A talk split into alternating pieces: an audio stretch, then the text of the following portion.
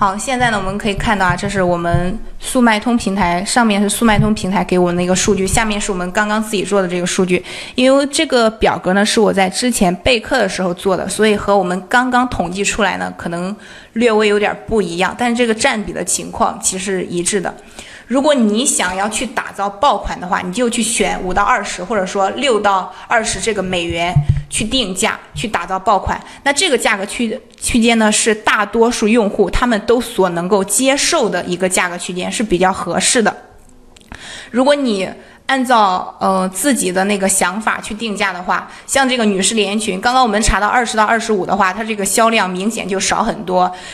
你如果是四十美金的话，可能也有人买，但是像一百美金的话，那估计就没有谁买了，什么人买了。所以说定价这个还是很重要的。如果你定价做的不对的话，你的努力就白费了。而且我们产品只有在这个热销的价格区间的话，你打造成为爆款的成功率呢，才可以变得更高。拿我们身边的例子举例啊，比如说大家去吃饭的时候，你要去吃早餐，吃一碗粥，可能这个粥呢，它基本上都是五块钱左右一碗，然后五块到十块的也有人会买。但是如果一碗粥它要是二十块钱一碗的话，就是普普通的一家早餐店，那可能买的人就会很少很少了。可能人家就是吃吃粥加上煎包呀或者其他的这样一份早餐才花了二十块，但是你就单单一份粥就二十块。那肯定就不好卖了，对不对？你得面向用户，面向大家最容易接受的这个价位去定价。那定好价之后，你再去市场上去找这个合适的货源，肯定呢就能事半功倍。所以说，我们要想打造爆款，就得选择大众所能接受的价位。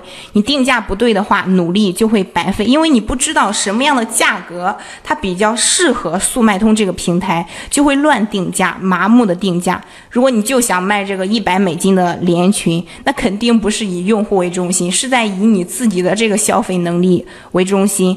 咱们要做的就是以用户为中心，以用户的。喜好为中心，以他们所能接受的价格区间，以这样的价格区间为中心。那如果不是这样的话，你这个产品肯定会很难卖的。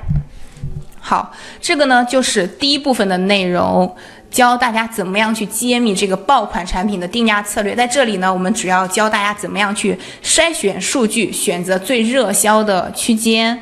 好，现在大家对这个。第一部分还有什么内容吗？包括刚刚的操作，以及哪个部哪个部分的内容你不太理解的，现在可以说出来。我们我给大家再解释一下。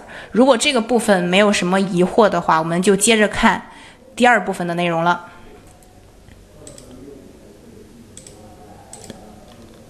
我看到西这位同学说理解了，其他同学有疑惑的话可以说出来。然后看到若雨同学很认真的在听课，已经做好笔记了，非常棒啊！给你点赞。好，那如果没有问题的话，我们就接着看第二部分的内容了。第二部分呢，我们来教大家怎么样垄断流量的产品结构的布局策略。在我们多年整顿店铺的经验中发现呢，绝大多。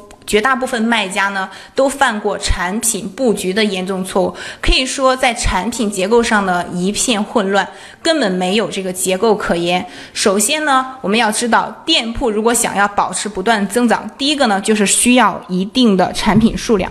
如果啊你这个产品只有几十个，那你的流量呢肯定就没有这么多。在这里，并不是说让大家去。大规模的去铺货吧，而是你在只有几个的情况下，比如说你只有二十个产品，你这二十个产品不一定都能带都能带来流量，都受用户的喜欢，对不对？就是有一个二八法则，就是讲这个不平衡的，只有百分之二十的这个可能是成功的，百分之八十的它是不成功的。所以说呢，大部分产品它可能是没有流量，只有这个小部分产品，我们呢才能做好它。它才会有流量，所以咱们在做店铺测款的时候呀，比如说你测试了一百个，那么只有这几个产品它才能带来流量，这样的产品是有效的产品。我们需要的产品数量就是这种有效的产品，而不是说大规模的去铺货。